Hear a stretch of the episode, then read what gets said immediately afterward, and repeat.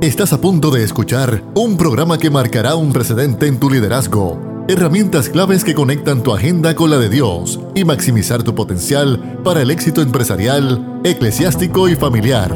Esto es acción. Esto es crecimiento. Esto es Liderazgo Extremo con Emanuel Figueroa.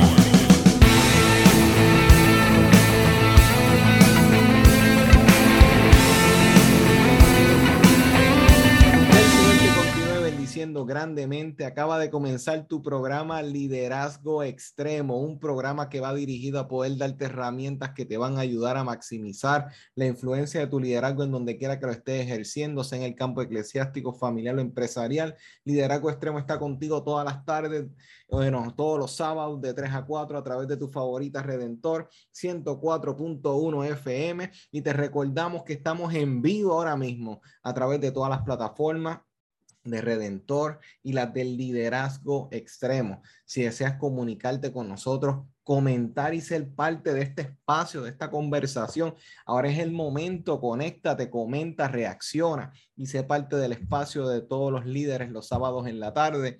Y recuerda que si tú deseas que el liderazgo extremo llegue a tu iglesia, llegue a tu ministerio, llegue a tu lugar de trabajo, esto es sencillo, nos puedes escribir. Anota este correo liderazgo extremo oficial gmail.com o a través de las plataformas y entra en contacto con nosotros y te proveeremos la información de todos nuestros talleres. Y hoy tenemos un tema sumamente interesante porque vamos a estar hablando precisamente del abuso de poder.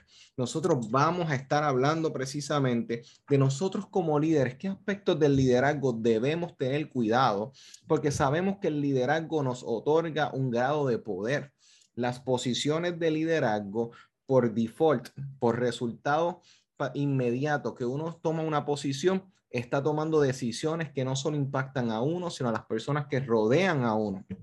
Y por eso es importante que podamos ser parte de un liderazgo consciente, un liderazgo sensible a la voz de Dios y también al sentir de las personas que nos rodean para evitar precisamente el abuso de poder. Y hoy tenemos a un gran amigo del ministerio, amigo del alma, es un pastor que está bendiciendo la vida de tantas personas y es pastor, actualmente de la Iglesia de Dios Mission Board La Victoria y está bendiciendo la vida con un proyecto espectacular en la predicación, en el cuidado de las vidas de las personas, que el, equipo de liderazgo vio bien tenerlo con nosotros porque sabemos que es una persona íntegra y que nos va a poder ayudar a arrojar luz en cuanto a este tema y en sus preparaciones eh, académicas en el campo este, de, la, de la Biblia, de la teología, nos va a poder arrojar luz desde el campo pastoral. Con nosotros el pastor José Luis Figueroa. ¿Cómo te encuentras, amigo?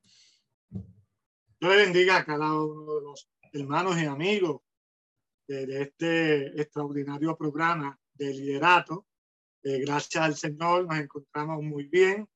Eh, y lo más importante, la obra de Dios sigue marchando en medio de esta situación no tan fácil ¿verdad? Tan, para todos los pastores y para todas las iglesias que estamos pasando por esta situación de esta pandemia, pero la iglesia sigue caminando porque la iglesia es del Señor y verdaderamente que el Señor hasta el momento nos ha dado una hermosa victoria en medio de nuestra congregación. Seguimos predicando, seguimos enseñando y seguimos aconsejando, seguimos en la obra del Señor en medio de toda esta tempestad.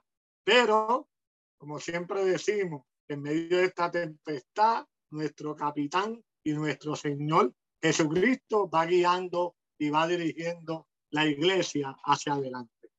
Amén. Muy de acuerdo con usted, pastor. Y precisamente en este tiempo en donde el liderato está siendo confrontado con tantas situaciones en cuanto a la pandemia, en cuanto a la economía, eh, uno conoce el carácter de una persona, pastor, en medio de los conflictos, en medio de las situaciones, es donde uno puede empezar a ver la flor de piel.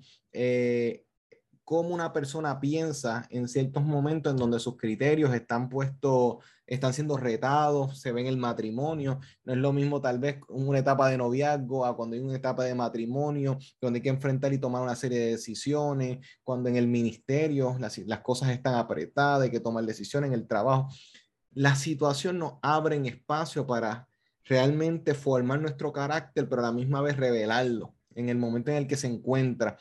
Pastor, cuando estamos hablando del asunto del abuso de poder, me parece que es una dinámica que se va dando a medida de que la persona como líder eh, siente que su autoridad, siente que a lo mejor eh, su posición está siendo retada por las situaciones, necesita reafirmar, necesita tomar control, pero entonces cruza unas líneas para poder mantener ese control. Esa, esa definición le resuena lo que puede ser un tipo de abuso espiritual o quiere ampliar el pastor. ¿Cómo usted lo ve? Hay, un texto clave en las escrituras, no sé si me permite la ir a ese texto bíblico que está en Primera de Pedro, tengo por aquí, Pedro capítulo 5, Primera de Pedro capítulo 5. Vamos a ver lo que nos dice el apóstol, el apóstol Pedro sobre este tema. Eh, antes de, la de, leer estos versículos, eh, que está en primera de Pedro capítulo 5 y versículo 1 en adelante, vamos a ver lo que claramente nos dice la palabra del Señor, lo que es liderato primeramente. En la Biblia aparece la palabra liderato, lo que pasa que no aparece como no, nosotros lo encontramos en, en, nuestro idioma, en español. Claro. Pero sí, en los términos, ¿verdad? En las lenguas originales aparecen varias palabras para liderar. Creo que nos, nos define liderato principalmente en el Antiguo Testamento. Perfecto. Primeramente, la palabra para el liderato, y voy a entrar ¿verdad? al tema, lo que nos enseña claramente es la palabra cabeza. Mire, esa palabra que usted dirá, pero ¿qué tiene que ver la cabeza con el liderato? Lo que nos dice claramente la palabra es la palabra hebrea que aparece en Génesis 1, que es la misma palabra para principio, es la palabra ros o cabeza. ¿Qué significa esa palabra? Significa rango, mira, mira la definición, rango, capitán, caudillo, cima, también nos habla acerca de jefe, de gobernar y también habla del término de soberanía, que también habla acerca de control. Y ahí entramos al tema de esta tarde. Verdaderamente que el Señor nos ha puesto como cabeza a los líderes, nos ha puesto como cabeza. Ahora, eh, la palabra cabeza que se utiliza en muchas ocasiones también, que vamos a tocar ese punto en el matrimonio, que es el cabeza. Bueno, claramente en el, en el término del matrimonio, pues dicen, bueno, la cabeza del matrimonio es el hombre. Pero ha habido una, mal, una mala enseñanza en ese término, porque, mire, cabeza no significa que usted tiene la última palabra, que usted tiene, eh, usted eh, no solamente tiene la última palabra, lo que usted dice, eso es, y la otra persona no tiene ni voz, ni tiene, no, no tiene ni voz, ni, ni, ni meramente tiene ningún tipo de opinión. Y eso no es lo que significa ser cabeza en la vida. Cuando hablamos de cabeza, estamos hablando de líder. ¿Qué hace un líder? Pues la palabra lo dice claramente, dirigir, guiar. El término también para pastor lo que significa eso, guiar y dirigir. Ahora, mire cómo dice Primera de Pedro capítulo 5, tocando el punto, ¿verdad? De lo que tú me estabas, eh, la, la, pregunta que me, me hiciste. Versículo 2, mire lo que dice.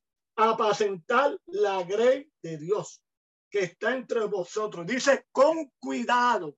Una palabra ahí extraordinaria de ella, no por fuerza, sino voluntariamente, no por ganancia deshonesta, sino con ánimo pronto, no como teniendo señorío sobre los que están a vuestro cuidado, sino siendo ejemplo de la grey. Qué interesante está ese versículo bíblico, en ese versículo 2, cuando nos dice claramente, mire, no tratar a la gente de una manera extrema o fuerza.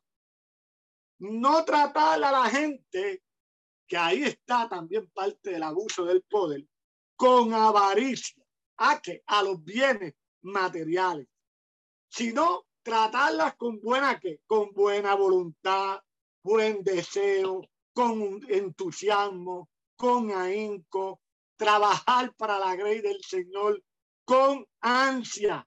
Y mire cómo también usa el término no teniendo control de ella, de no tener poder sobre ella, no tratar de controlar a los seres humanos. Es lo que nos está diciendo aquí Pablo, Pedro, dice, no subyugándolo, no teniendo control de ellos o ser potestad. Mire, el liderato, como tú me estás, como tú comentaste, el liderato no significa ser un tirano.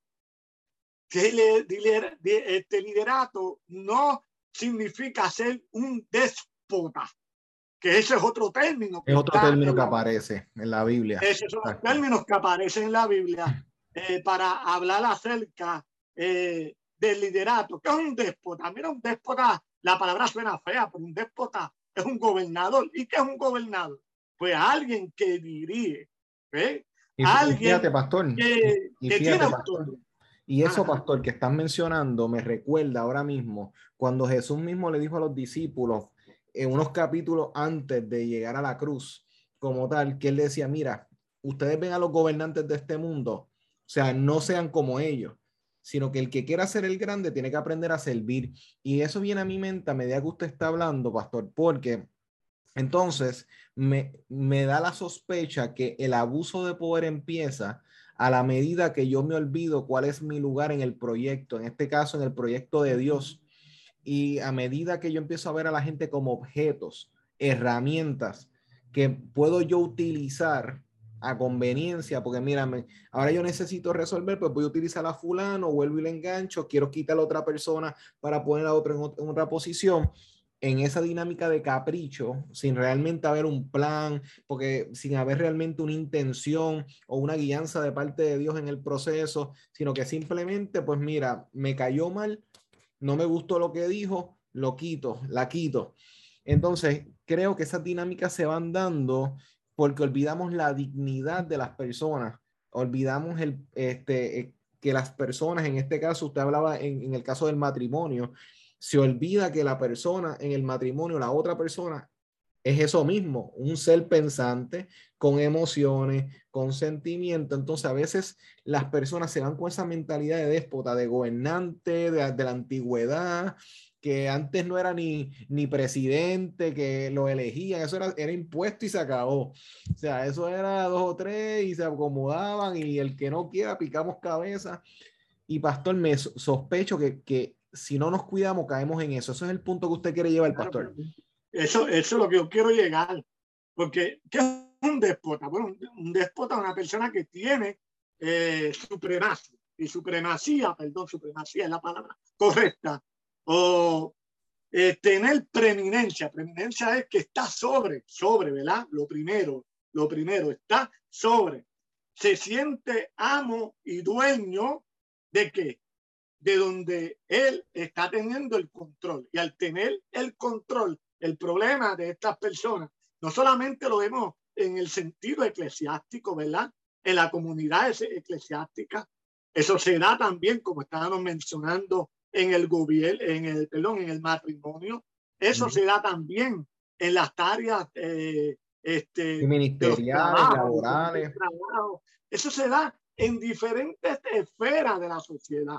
Y mire, y verdaderamente nos hemos encontrado con muchos déspotas, bueno, gobernantes déspotas, y eso los hay por ahí, hay unos cuantos por ahí. ¿Por qué? Porque se, se, se sienten con un gran poder y creen que las personas son propiedad de ellos y que ellos pueden hacer con las personas como ellos quieren y como ellos desean, porque la última palabra la tienen ellos y los demás no tienen ningún tipo de opinión, solamente lo que yo les gusta escuchar, pues eh, como usted dice, eso se va a hacer de esa manera. Y ahí este el problema. ¿Por qué? Porque las personas que son déspotas, ¿ok? El líder que es déspota se vuelve un líder manipulador. Y ahí está. Por favor, abunden eso. Exacto, se vuelve manipulador. Sí. Manipulador. Manipulador porque controla a las personas y quiere que las personas hagan lo que ellos desean, lo que ellos quieren y los quiere dirigir por ahí. Entonces, ¿qué pasa? Tarde o temprano, tarde o temprano, esto va a traer una situación porque los seres humanos tienen que, tienen un límite. Todo ser humano aguanta hasta donde puede. Y cuando no aguanta más, ahí es que explotan las situaciones con este tipo de personas. Y lo vemos, ¿verdad? En el, esfera eclesiástica, en la oh, esfera del, gobierno, en toda la sociedad. Vemos hombres y mujeres que son de, esta manera. Y mire, y eso, y eso verdaderamente trae una situación sumamente difícil. Me detengo aquí para que tú hables. Sí, pastor. Oye, estamos envueltos aquí. Les recordamos a la audiencia que comenten, reaccionen, compartan en las redes sociales. Estamos en vivo, Liderazgo Extremo. Eh, mientras usted está hablando, yo estoy recordando Génesis, que una de las consecuencias que Dios indicaba a Adán y a Eva a causa de la desobediencia era esta dinámica de poder. Vas a querer que va, eh, se utiliza las palabras de señorial, van a venir y el deseo de uno va a estar por encima del otro. Entonces, estamos observando que parte de la reacción de una condición, de una actitud pecaminosa, de una naturaleza caída, es esta tendencia a querer endiosarse. Entonces, esta dinámica a querer tomar el lugar de Dios en todas las cosas, porque hay que recordar que se entregó al ser humano un espacio, una naturaleza, se le entregan unas cosas pero se le llama administrar correctamente. En el momento en que empieza el desbalance, empieza entonces a venir el abuso, la explotación, este, esta dinámica desmedida de explotar las cosas, de querer dominarlas y el problema es que lo estamos viendo en la sociedad hoy en día cómo esta dinámica está hasta destruyendo la naturaleza en el mundo ahora mismo, está destruyendo familias, las tasas de divorcios están ahora mismo, están aumentando y se ha dado debido a que estamos viendo que están estas dinámicas de guerras de poder. Ya las personas entran a un matrimonio con el, con el divorcio en la mente. Si no me va bien, pues entonces ya yo sé lo que tengo que hacer. Entonces, el, nos casamos para probar, que es el... Para probar porque, realmente, porque la realidad es que estamos viendo y en el pastorado, en el ministerio, se nos olvida que continuamente Pablo, Pedro, hablan de que nosotros tenemos que rendir cuentas. Entonces, los que somos pastores, tenemos que entender de que Dios me va a preguntar a mí qué yo hice con lo que me entregó, porque hay unas personas que mis acciones, que mis palabras desde un púlpito, desde un, desde un altar, como usted, pastor y pastora que nos escucha, se sienta cómodo utilizando. Eh, todo lo que yo digo está teniendo un impacto en la gente. Cuando, y, nosotros como pastores, este, José, sabemos que no, sea, estamos expuestos a todo, a crítica, a aplausos, a, este, a que personas estén de acuerdo con nosotros o no estén de acuerdo con nosotros, pero entonces la, la, lo determinante se va a dar en cómo yo voy manejando esas cosas, porque eh, Saúl, por ejemplo, sabemos que en su liderazgo, Saúl era una persona muy insegura de sí misma. Entonces, a pesar de que era una persona alta, una persona que lo seleccionaron porque, o sea, proyectaba, pero sin embargo uno ve numerosas veces en, la en primera de Samuel que no puede esperar por las personas asignadas. Necesitaba responder, espérate, ah, eh, yo soy el rey, espérate, no, no puedo esperar, se desesperaba con, con, a menudo, escuchaba los cantos de comparativa, mira, David sus mil, eh, eh, sea, Saúl a sus mil, David a sus diez mil, se ponía inseguro, no podía manejar, y eso le da unos arranques, Pastor José, que llevaba a destruir las cosas que tenía en su entorno. Trató de matar a David, metió a Israel en problemas numerosas veces, tomaba decisiones que no eran las más sabias. Y me parece, pastor, que si nosotros no tenemos cuidado como líderes que nos estamos ahora en este espacio hablando y lo que nos están escuchando, es muy fácil eh, por nuestras inseguridades empezar a hacer daño a ese proyecto que tenemos entre manos. Pastor, ¿cómo usted lo ve y qué cosas podemos tal vez empezar a aconsejar a los pastores que para que estén pendientes, qué cosas debemos ir observando a los líderes de empresa, de familia, o sea, en general, qué podemos ir observando para tener cuidado y ir engranando estas cosas que son tan peligrosas para los liderazgos en donde quiera que estemos. Es interesante porque eh, este término que utiliza Pablo en el Nuevo Testamento es un término que no aparece en nuestra Biblia en español, que es el término oikonomía. Ahí prácticamente ya ahí está la palabra. Oiko significa casa y oikonomía lo que significa administración de la casa. Como tú estabas hablando, estás hablando entonces de lo que se llama la buena mayordomía. La buena mayordomía es lo que nos dice claramente la palabra del Señor, es tener una buena administración de la casa. Y tanto la casa espiritual como en la iglesia, ¿verdad? tenemos que ser buenos mayordomos con la oportunidad, con la responsabilidad que Dios nos ha puesto en sus manos. En el caso de Saúl, en el caso de Saúl, Saúl no era un mayordomo, no era un buen mayordomo, no era un buen administrador ni de su casa ni de su reino, porque los hijos estaban desbandados, la hija era una mujer insegura y amalgada completamente, ¿verdad? Como dice la escritura, de tal manera nunca quiso a David. Era una amalgada, estaba amalgada porque su padre amalgó, destruyó su propia familia, destruyó también su eh, reino. Aunque nosotros sabemos que proféticamente eh, Saúl fue empujado ahí por el, por el pueblo y no por Dios, porque se suponía que los reyes eran, se supone que el primer rey de Israel era David, fuera David no Saúl, pero el, el pueblo lo empujó, ¿ves? las malas decisiones. Queriendo ser como los demás pueblos. A un resultado al pueblo. Ese es el problema. La mala mayordomía, la mala administración, tanto eh, de la casa del Señor como también de su, de su propia familia, porque la Biblia dice que si tú no puedes ser un oikonomo bueno, de heroico de tu casa, de poder administrar bien tu casa, mucho menos puede administrar eh, la casa del Señor.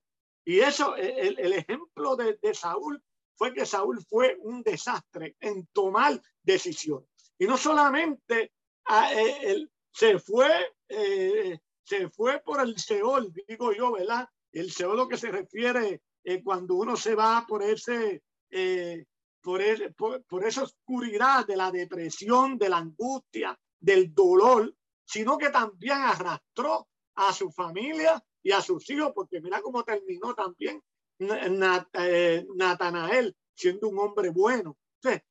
Saúl, por sus malas decisiones, destruyó su familia, destruyó su reino y todo lo que estaba alrededor, por ser, por ser que, por querer ser un déspota, por querer tener el control y entonces destruyó el reino, destruyó su familia y destruyó su vida. Ah, bueno, destruyó su cuerpo y destruyó su alma porque se perdió, él se mató. Todo va a perder, todo va a perder. Mira, mira los resultados de la vida de Saúl, fue un desastre. De esa misma manera, si nosotros no sabemos tomar decisiones correctas, porque nosotros estamos guiando dirigiendo, enseñando, educando a una grey.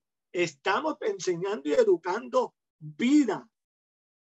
Este, enseñarla de una manera incorrecta, guiarla de una manera incorrecta, significa eso que vamos también, en vez de edificar, en vez de restaurar y que a través de nuestra enseñanza y de nuestro testimonio y de nuestra vida como ministro, en vez de ser, en vez de ser este, eh, hombres y mujeres utilizados para el, por el Señor para restaurar vida, lo que podemos, lo que podemos es llevar gente al infierno y a la destrucción. Si no lo hacemos correctamente. Pues es que Pablo le dice a Timoteo, ten cuidado con la doctrina, ten cuidado con lo que enseña. Y ese es un punto bien importante que después que tú hablas, me gustaría tocar. Eso Vamos a entrar ahí, pastor. Este, definitivamente hay que entrar ahí, porque eso es de suma importancia.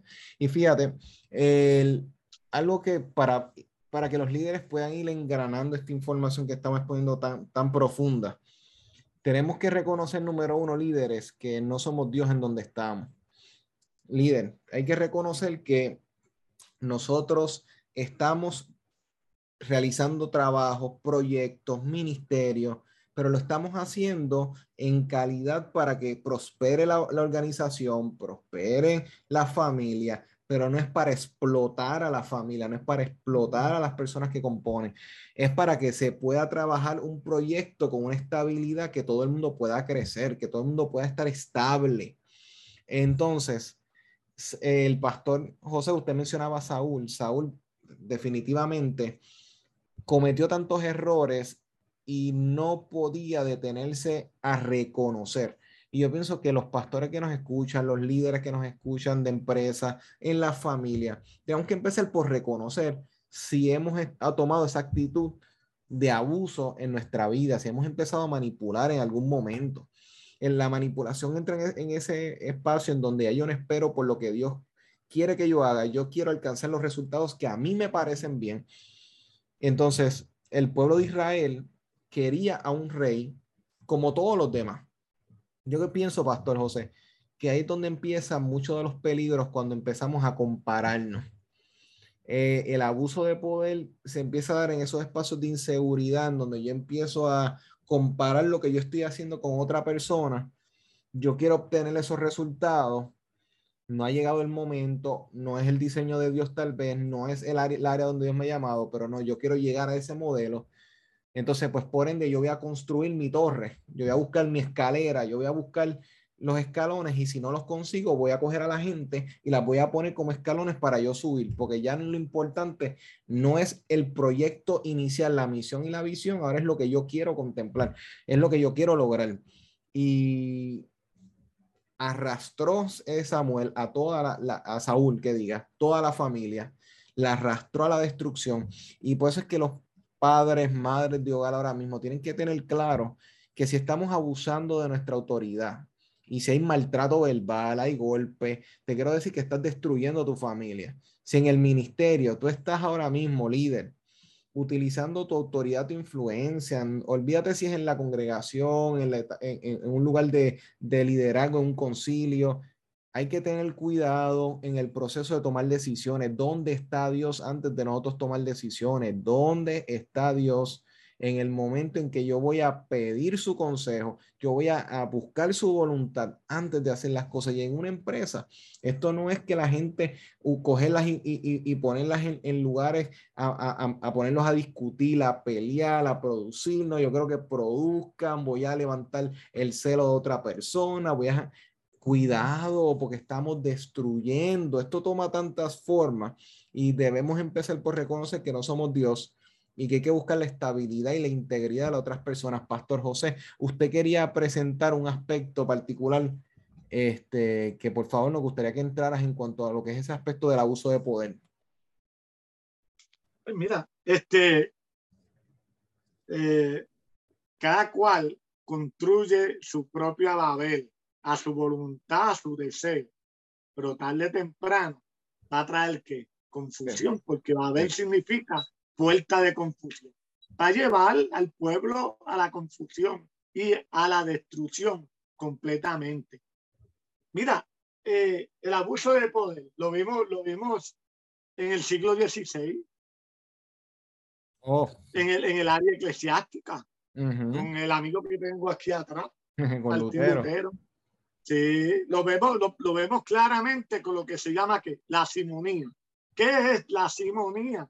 Pues la simonía claramente es cuando eh, personas que no han sido llamadas por el Señor compran de manera de manera diferente compran que las posiciones eclesiásticas. Ahora, esta es parte de la simonía, pero el abuso del poder en aquellos días era que, mire, vendiendo que indulgencia, manipulando a la gente para que compraran indulgencia, para que cada moneda, cada dinero que cayera, pues sacara que a su familiar de que del purgatorio lo llevara ante la presencia. Pero, pero qué bueno que eso no pasa hoy, pastor. Qué bueno que hoy no venden milagros. no, venden nada de eso. Eso no se está repitiendo. No, no se está repitiendo. Claro. Este, yo he escuchado tanta cosa.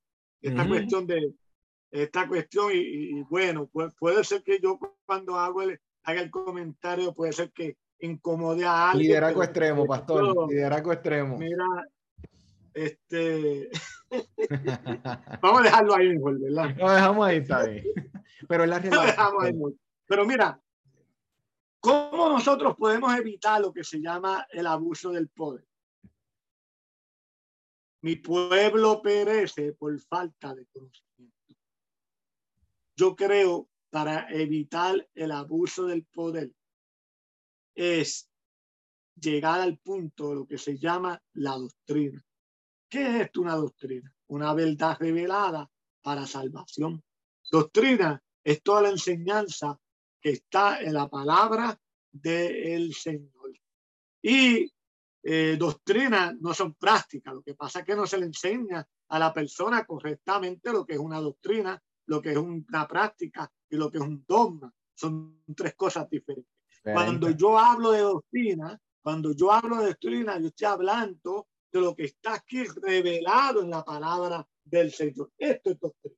Aquí está la doctrina. Aquí la palabra del Señor. Cuando entramos en cuestiones prácticas, como hay organizaciones, como hay iglesias, ¿verdad? Pues que enseñan diferentes prácticas en medio de su comunidad de fe. Pues iglesias que, que es malo ponerse una pantalla, arreglarse, etcétera, etcétera, ciertas ropas, son prácticas dogmas, son cosas irreversibles, cosas que no son intocables, como en la Iglesia Católica, que es intocable, eh, eh, la, la, eh, de que el Papa es infalible. Bueno, nosotros sabemos que el único que, el único que es infalible se llama Dios y su palabra. Eso nosotros lo conocemos. Ahora, ¿cómo nosotros podemos evitar el abuso del poder? ¿Cómo las personas pueden evitar caer, ser, ser presa de la manipulación, de ser controlada por un líder o por un déspota, ¿verdad? Como lo mencionamos. Hay otro término en el Nuevo Testamento que es el término geomonía, que ahí que viene el término en el español, ¿verdad? Que, significa gobernante, supremacía. Más o menos lo mismo. Ser poder, ser poder. Y hay gente que tiene una hegemonía en su, en, en, su contorno, en su comunidad, eh, que tiene un dominio total que nadie le puede, le puede, puede diferir de. Y ahí es, ahí es peligroso.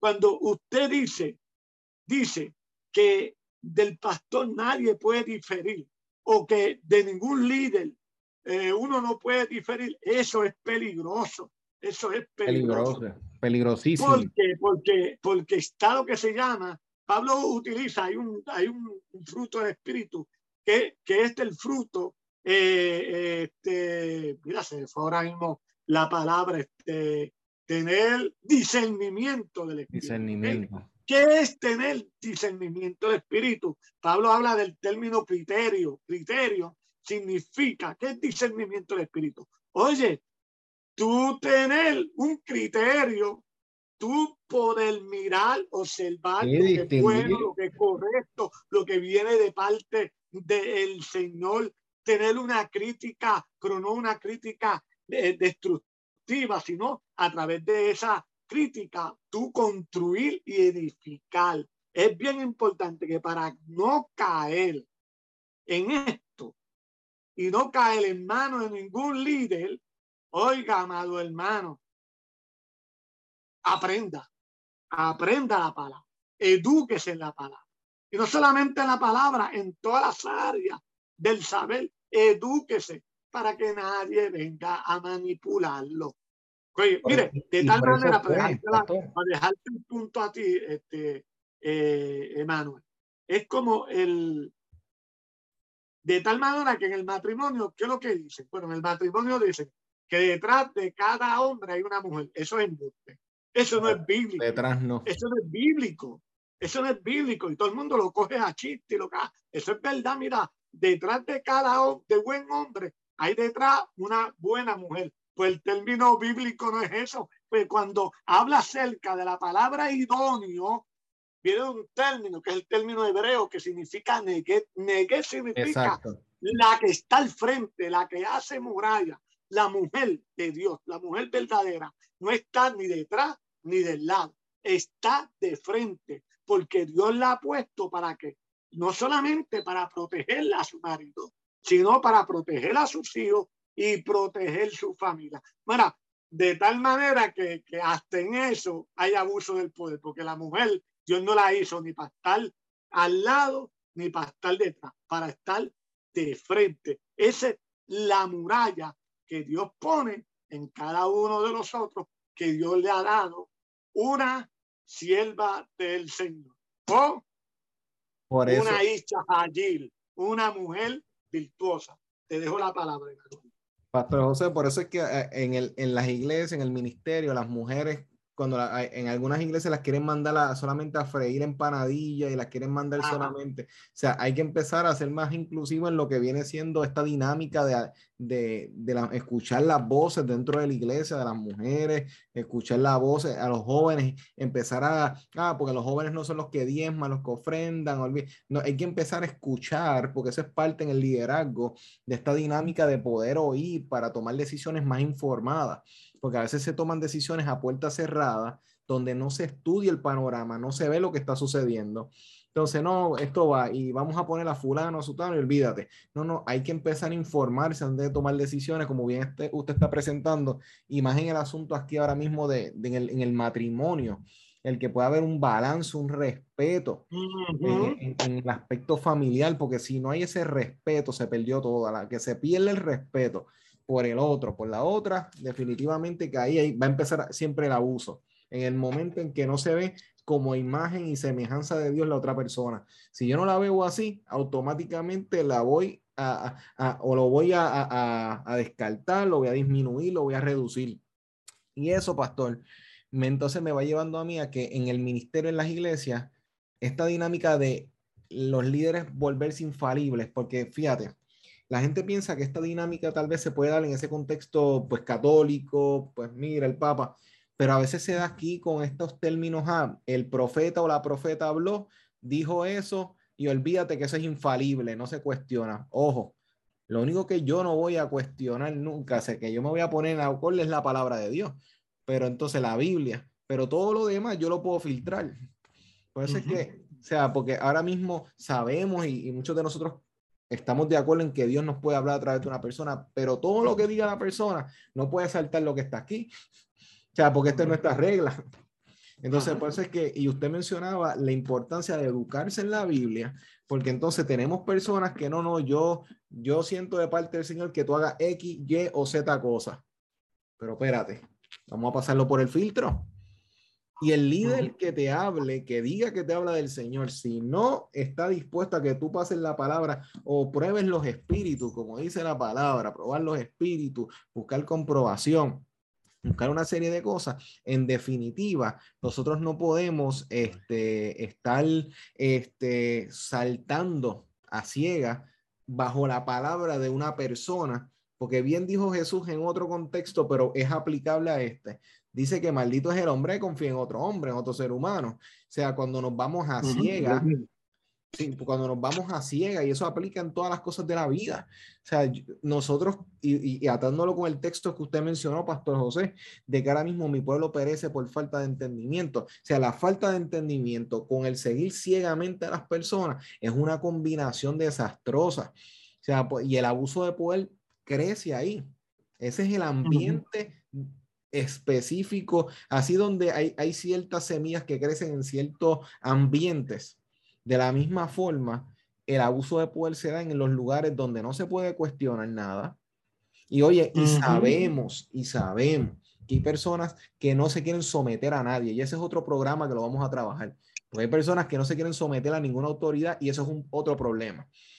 Pero la realidad es que uno tiene que saber tener un balance entre el criterio, como usted mencionaba, esa traducción que del griego viene a nuestro lenguaje como el criterio. O sea, que nosotros evaluar las cosas y ver que fuimos puestos en unas posiciones y que vamos a ser responsables del desenlace de muchas de esas personas en lo que compete a las decisiones que nosotros tomemos y el impacto que tenga. Porque hay personas que, oye, no se quieren sujetar y en el pastorado, en el ministerio, sabemos que hay una responsabilidad como pastor, pero la oveja, otra persona tiene una responsabilidad también. Pero, hay, pero en cuanto a lo que el líder le compete, usted es responsable de su familia, usted es responsable del, de, de la iglesia, del, ministerio, usted es responsable cómo maneja los, los asuntos en el negocio si estás deshumanizando, estás destruyendo, estás hablando palabras que corrompen, que destruyen, si estás tomando la libre por la posición para decir cosas que lo que está es humillando a la otra parte. O sea, tenemos que centrarnos porque la altivez, pastor, este José Luis, yo pienso, antes de la caída viene la altivez de espíritu, está en proverbio, o sea, y esta dinámica de que yo tengo que examinarme día a día para que el poder no me embriague, el poder no me corrompa, que la posición no me haga creerme más de lo que soy, sino poder caer en cuenta con eso que decía Pablo, que nadie tenga mayor estima de sí mismo de lo que debe tener, sino que más uno debe tener ese balance este, en cuanto a cómo uno se visualiza y se ve, yo creo que es crucial, pastor. Pastor, el, el tiempo ha ido avanzando, pero ¿qué consejo nos puede ir llevando, nos puede ir dejando referente a qué consejo le puede dar a los líderes en esta tarde para precisamente poder recibir un antídoto para que si está empezándose a crecer ese espíritu destructor en él o en esa líder, que pueda caer en tiempo y pueda decir, mira, ojo, espérate, déjame evaluarme. Pastor, ¿cómo nos puedes dirigir en cuanto a eso? Te va, te va a contestar con esta lectura para que ningún líder caiga en esto, en lo que dice la palabra del Señor. Yo creo que este es el consejo más extraordinario. Este, porque qué pena que eh, eh, fuéramos a caer en esta descripción que nos dice aquí el profeta Ezequiel. Es peligroso. Mm. Y mira lo que nos dice verso 3, verso, capítulo 34 del libro del profeta eh, Ezequiel. Nos dice, verso 4, no, la, no fortaleciste a las débiles, ni las curaste, las enfermas, no vendaste las perniquebradas, no volviste a redir a las descarriadas, ni las buscaste las perdidas, sino que las habéis, habéis enseñoreado de ellas con dureza y con violencia, y andan errante por falta de pastor, y son presas, eh, son presas de toda la fiera del campo, se han dispersado, anduvieron perdidas mis ovejas por todos los montes y todo collado, pero no hubo un pastor que las guiara, que las dirigiera y que las llevara por buen camino. El, el, la persona, el líder, el pastor o el que sea líder, una de las descripciones de abuso del poder es esta. No preocuparse por las personas que Dios nos ha puesto en las manos. ¿Por qué? Porque el pastor tiene que tener unas características. Guiar, dirigir, enseñar, concejar, administrar. Pero después de esto, también el pastor tiene que saber ventar, tiene que saber sanar, tiene que saber curar, tiene que saber restaurar, porque Dios lo ha puesto para eso, lo ha puesto para ser un guía de restauración. Y yo le solto a cada alma que nos están escuchando eh, durante esta tarde, ¿verdad? Luego este programa va a salir el próximo sábado. Que evite caer en toda esta situación que lo describe el, el profeta Ezequiel. Vamos a llegar a lugares que nos puedan restaurar, porque la iglesia es una comunidad de fe. Bueno, la, la Biblia dice claramente que la, la comunidad de fe, que es la iglesia, ¿verdad? O como el nombre dice, el nombre de la iglesia de Filadelfia significa amor fraternal, amor entre los hermanos. Una verdadera iglesia del Señor que no abusa del poder es una comunidad de restauración, es una comunidad sanadora. Y no solamente es una comunidad de restauración y de sanidad, es una comunidad que guarda, que cuida, que protege las espaldas de cada uno de los hermanos. Están dispuestos a qué? A sanar. Una verdadera comunidad de fe. ¿eh? Adelfo, que significa hermandad o significa fraternidad o amor fraternal. Es una iglesia que está en la coinonía del Señor. ¿Y qué es la coinonía del Señor? Una iglesia que participa en unidad, que trabaja en unidad, que en los ministerios se unen, trabajar en esa unidad y en ese vínculo de fe, en ese vínculo de amor. ¿Cómo usted puede evitar llegar a esto? Pues como yo mencioné ahorita, a través de una buena educación bíblica, a través de una de, de, un buen o una, un buen pastor o una buena pastora que ame las ovejas, que no se enseñoree de ella, porque al fin de al, a fin a cabo, al cabo, la iglesia del Señor no es nuestra, nosotros somos mayordomos, administradores. Aún los dones y los talentos que Dios nos ha dado no son nuestros, son del Señor. ¿Qué vamos a hacer nosotros? Mira, aconsejar, a restaurar, a predicarle la palabra del Señor. No llegue a lugares que donde el púlpito se pasan haciendo payasadas, haciendo este, eh, parece más un lugar de entretenimiento, ¿no? Vaya a un lugar donde verdaderamente el Espíritu del Señor se mueva en medio de ese lugar y que tú salgas en cada culto, en cada oración del Señor, usted salga restaurado y bendecido. La iglesia, la verdadera iglesia del Señor, la iglesia que predica, que enseña la palabra del Señor y que enseña este verdadero evangelio y un pastor y una pastora que esté dispuesta y los líderes juntamente para qué? Para restaurar, para sanar, no para destruir, como ha pasado. Mira uno de los términos para ir terminando, que utiliza este versículo bíblico que yo le leí acerca de Ezequiel 34.